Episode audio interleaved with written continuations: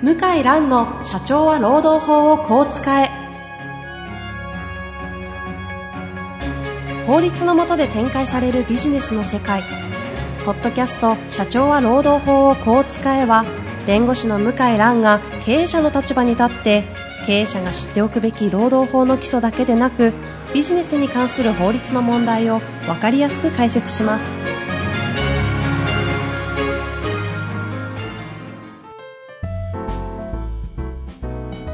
こんにちは、遠藤和樹です。向井蘭の社長は労働法をこう使え。向井さん本日もよろしくお願いいたします。はい、よろしくお願いします。えー引き続き岸田先生をお越しいただいてますので、岸田先生もよろしくお願いいたします。よろしくお願いします。えーお二人が仲がいいってことがなんとなく分かってきましたので、今日も、えー行きたいと思うんですが、はい、否定はないですはい否定ないです否定はないですよね。はい。で、えー今回はですね、今まで続けております、えー解雇退職トラブルの解決金がどうやってこう決められるかっていうところ、ラストの回になるんですかね。はい、そうです。残り2ポイント、10ポイント、10ポイントあったうちの、えー残り2ポイントになるんですが、はい。はい、ご紹介いただきたいんですが、はい。一つ目は、一つ目はですね、その解雇の事実そのものを争っているかという問題あります。解雇の事実そのものをねちょっとわかりいづらいと思うんですけども、はい。と言いますのは、例えばその、えー、わかりやすい事例でいくと、はい。もう、うちの会社はあなたは強化切りで、えー、クビにしますと言って、解雇通知っていう文章をこう渡してですね、うんうん終わりにする。はい。これはまあ、まあわかりやすいですよね。はい文章を配って。ところが、世の中の事例はそんな単純じゃなくて、うんうんいやもう、君明日から来なくていいよ、とかですね。うんうんもうやめてもらっていいから、とか、ちょっと曖昧な言い方どしますよね。え例えばですね、はいえーもう会社辞めていいよと。えうん来なくていいからもう会社にと。これが介護に当たるかっていうと、微妙なんですよね。うん。うん。えっ、と、会社を辞めてほしいっていうのは、これ自体解雇じゃなくてうん、希望を言ってるだけですね。ああ、なるほどね。はい。ええよければ自発的に会社を退職してもらえますかという意味ですよね。で明日から来なくていいっていうのは、確かに今解雇のように聞こえるけども、もし自分から辞めるんだったら、明日から来なくていいようんうん。というようにも取れるし。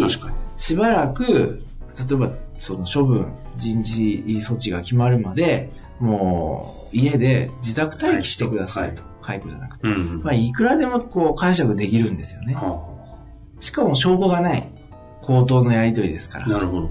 そうすると、解雇した、いやいやしてないうん。の争いになるわけうです。んこれがすごく不思議なのが、うん。うん。普通はですね、あの、解雇、働いてる方は、解雇普通はされたくないですから、ええいや、私解雇されてませんよっていうはずなんですね、普通は。ところが多くの事例ほとんどは、いや、私解雇されましたって強く主張するんですよ。で、えっ、と、雇用してる方は、普通は、いや、もう、君なんか解雇したよと。こういう事例は少なくて、ううん。いやいや、あの、解雇してなんて言ってないよと。言って、お互いこう、噛み合わないんですよ。で、たいな。働いてる方の方が強く、いや、解雇した、解雇した、解雇したってずーっと言うわけですよ。うんうん。で、それでこじれにこじれて、労働審判になったり、合同労組の団体交渉、合同労組案件の団体交渉になったりしてるんですね。うんうん。でも、冷静に考えると、いや、経営者側がしてないって言ってるんだから、解雇。働いたらいいんじゃないかって思いますよね。そうなっちゃいますよね。ねえ、いや、してない、してないと、解雇してないよと。うん。いやいや、したんだと。ちょっと奇妙な感じしません？はいはい。要するに、解雇したっていうと、法的問題に発展して、で、解雇無効を前提とした解決金が発生しますから。うんうんうん。で、もう働きたくない社員の方は、じゃあこれきっかけに解決金もらって退職しようと、まあ思いますので、いや、あなた解雇しましたね。もしくはですね、あの、まあこれは昔からなんですけど、解雇してくださいっていう時なんです。ほどうか解雇してください。う。どうどういうことですか？もう日本語として破綻してそうですけど。うん、破綻しますよね。はいでもよくある。社長、わかりました。いっそのこと解雇してください。じゃあ解雇通知ください。うんうん。とかですね。うん一回家帰って、あ、いろいろ考えましたけど、社長と。うん。で、昨日の出来事、うんあの、わかりました。じゃあ解雇通知お願いします。うんうんうんこれほとんど100%、だいたいまあ、8割9割100%は言い過ぎか。外部の専門家の話聞いて、解雇通知もらってきなさいって言われて。うん。うんうん。で、解雇通知もらうと法的紛争になるから。で、解雇解決金をもらう、まあ理由になりますよね。なるほど。ということで、解雇したしないで揉めるっていうのは、実は多いんです。はあ。そうすると逆に解決金を、まあ、その労働者側に立つばですよ、はい解決金を発生させるとか、ちょっと言い方わかんないですけど、もらうためには、解雇をされたっていう事実を作んないと、そっちの方に持っていけないわけです持っていけない。逆に言うと、退職届にサインしたら、もう全然もらえないんですね。あもらえないんです。ある有名なユニオンのホームページに覚えてるんですけど、とにかく退職届にサインしないでください。デカデカと書いてある。え。もうなくなったかなへそれだけ。え。へえ。とにかく、退職届にサインしないでください。急いでサインする前に相談してください。うーん。すごいコピーですね。でよくはわかります。岸田先生ニヤニヤしてますけどね。気持ちはよくわかります。あわかりますね。で要するに解雇したとなった場合の解決金の相場と、あ。はい。してないしてないと言ってる場合の相場は全然違いますから。ああ。全然違う。退職干渉は日本は非常に規制はあ緩やかですから、なかなかそれだけで違法とかなりづらいんですよ。うん。うん。なりづらいので、この不毛な争いがすごく多い。なるほどですね。これはすごく重要な事実です。どうですか？岸田先生。そうですね。で、あのー解雇してもらいたい人は、もう録音してる時、まあ、録音してないことの方が多いんですけど、録音してることがあって、こう、社長に解雇って言わせるように、こう話持っていくんです。それって解雇ですよねっていう言い方をして社長がそうだって言えば、それは解雇ですから、あそれがもう録音残ってしまったら、後で社長が、いや、解雇してないって言っても、録音がバーンって出てきて、いや、社長解雇してますよってなって、まあ、形勢逆転とはい、はい。いうこともあるので、まあ、結構、録音は、あの、もう初回から結構気をつけられた方がいいかなっていう。で、気が普通に働いてる社員が、はい。社長それ介護ですよね。それ介護ですよねって言うとおかしいですよね。おかしいですね。その質問なんだって話ですね。とか、紙でくださいとかう、ん。うん。そうです。郵便で送ってくださいとかうん、うん。言わないですよね。言わないですね。けど、その言われた時点でそれを疑った方がいいわけですね。経営者側に立つんであれば。いや、解雇する気なければ、うんうん。あとはそうですね、あの、離職票。これもあるんですよ。離職票ってあの、えー会社をこう離れる場合に、はい。会社からもらう雇用保険を受給するための書類なんですけあど、退職理由書くなんですよ。うん。ああ、ありますね。うん自主か、あの、そう、自己都合かはい会社都合とかね。そこであった案件で、解雇社長書いてくださいってわけ。ええって、なんで？と。だって君自分から辞めるじゃんと。いやいや、あの、ちょっと、退職、あの、失業給付もらいたいんで早く、解雇って書いてくれないですかね。うん、わかったわかった。いいよって解雇で書いたら、労働審判持ってって解雇されました。この会社。ほうん。で、結構お金払いましたよ、その会社。で、もう当然経営者の方怒り浸透ですよう。うね。ん。で、裁判官が、はいい、や、もうこれ書いちゃったらもうしょうがないんですよって、怖っありましたね。へあれはひえ。どそのくらい解雇を社長経営者が言い渡すときは、そのくらいこう気をつけなければいけないぐらいの事実になってしまうわけですね。もうそういう時代、残してしうん、そういう時代かなと思いますね。まうん。なるほど。し知らないですよね、そういう話。知らないですよね。なんかイメージで言うと、あの、自己都合につけないと、あの、助成金がどうとか、そういうああ、そう話はそうそう。いや、イメージあるもちろんそういう話はあるんですけど、むしろ働いてる人が解雇してくださいとかっていう事案があって、はい。いや、びっくりした記憶がありますね。僕、弁護士になりたての時。へ今、これからもっと増えると思いますよ。インターネットでほら、どんどん拡散しますから、はいはうん。もう知ってる人多いですよね。い。権利の乱用になってきますよね、そうなってくると。まあ、乱用ってまではいかないけど、そうですよ、ね。あのーやっぱりまあ、その、今まで労働法っていうのは、はい。もう戦後すぐ労基法ができましたけども、まあ、話し合いの世界ですよね。え昭和、高度経済成長時代、どんどんどんどんみんな豊かになって。で、バブルまでもう全然誰も問題にしてなかった。24時間働けますかなんてコマーシャルがありましたから そうですね。あんなもん今、いあの出した瞬間3に時間ぐらいでもう炎上して、謝罪ですよね。謝罪会見ですよね。確かに。えーだ、だけど、そう許された時代があって、で、だんだん平成10年、15年僕弁護士になったぐらい、労基関与して、で、未払い残業代の調査とかすごく厳しくなった。で、今はもうどっちかと司法分野にこう、世の中のハードルが近づいてるかなって気します。はで、昔は僕弁護士の時は、13年前は、予告手当さえ払えば解雇できるっていう人多かったですからね。あ、養育手当で。予告手当あさえ。予告手当。手当予告手当。予告手当さえ払えばいいんだと。もうそんなはずはないんですけど、予予告手当って何ですか？予告手当って解雇する前に、えー1ヶ月前に通知するか、1ヶ月分の給料を払うか、あ、それだけで。それだけ。手続き上はね。あただ理由は必要なわけですよね。なるほど。その理由が、まあ、いろいろ判例の積み重ねで厳しくなってるんですけど、うんいや、予予告手当さえ払えばいいんだって思ってる方が多くて、びっくりしたんですよね。うん十何年前。もう今は、そういう方は本当減りましたね。解雇って難しいんだよね、ぐらいは、ほとんどの方知ってます。うん。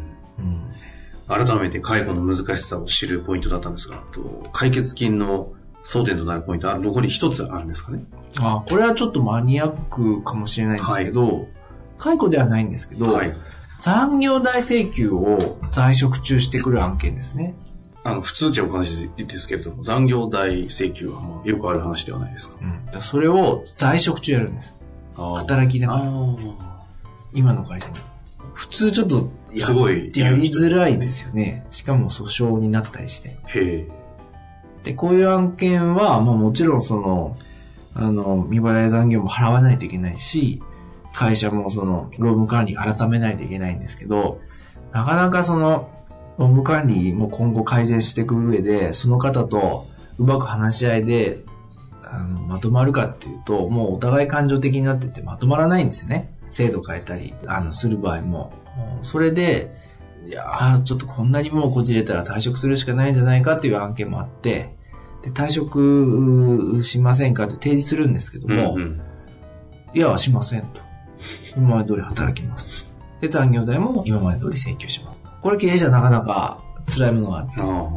あで、制度変えるって言っても多くの場合不利益変更になったりすること多くて。あ。はい。で、この方だけじゃあ残業ゼロとか、これもまた、あの、差別だったりですね、えー、言われる可能性がありますから、うん。すごく悩ましいんですよ。うん。まあ、いろんな事情があって。うん。で、退職してもらえないかっていう話になると、いや、しないと。うんで、してやってもいいけども、このぐらいはちょっともらわないと。私も苦しいんでと。ほうで、まあ、そのお金がなんか毎回高額なことが多いですね。へうん。これがすごく、あの、大変です。毎回。え。なるほどですね。岸田先生、これについては。そうですね。大変ですし、まあなかなかうまくいかないこともあって、うんん。半々ぐらいですかね、こう、残業代を払うのと引き換えに退職もセットで、ということでこちらから提案して。応じてくれる方はまあ半分くらいかな。ぱりそこ半は、分ぐらいなんですかそうですね、うんこれは別に解雇の裁判じゃないから辞める必要なんかないんだと。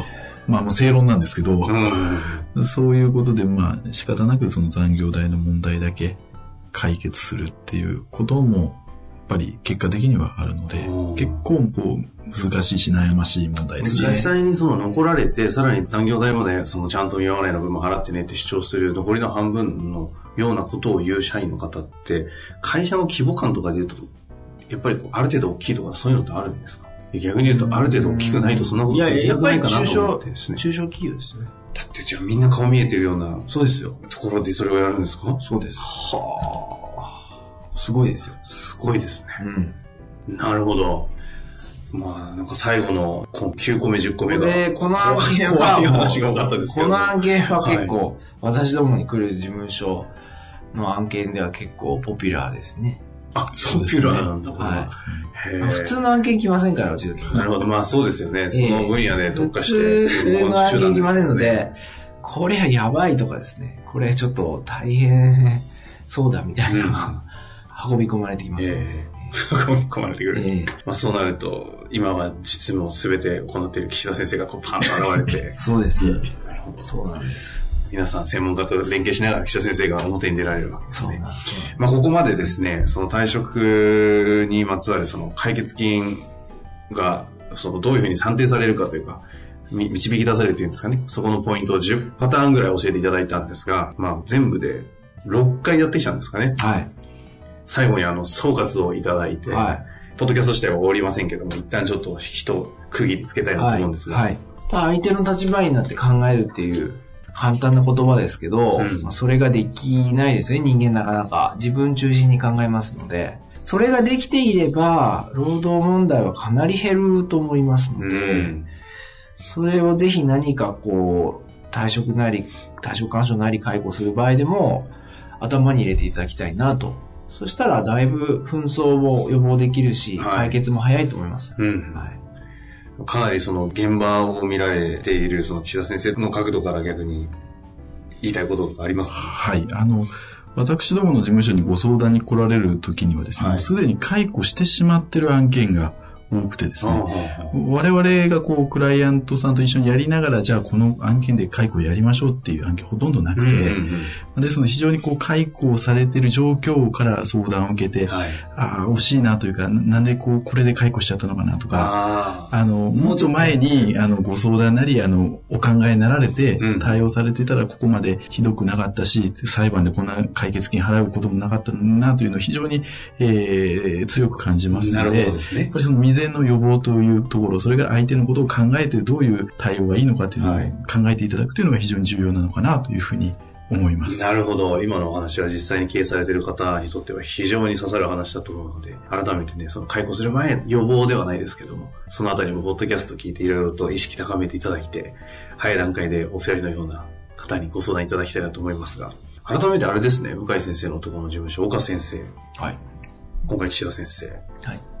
あの、なんかいい先生が多いなという印象なんですが、はい。いい先生がいますので、ね、本当に、頑張ってます。頑張ってます。はい。で本当にいい事務所ですよね。なんかまたぜひ別の新しい新人の子たちとかそうですね。もうちょっとねまた別の先生。活躍しだしてからの方がいいかもしれませんが、はい。そうですね。はい。紹介します。。ね、遊び来ていただいて。はい。わかりました。ぜひまた、あの、岸田先生も、はい。近々、あの、定期的に遊んでき来ていただきたいと思います。よろしくお願いします引き続きよろしくお願いします。はい。じゃあ本日もありがとうございました。ありがとうございました。ありがとうございました。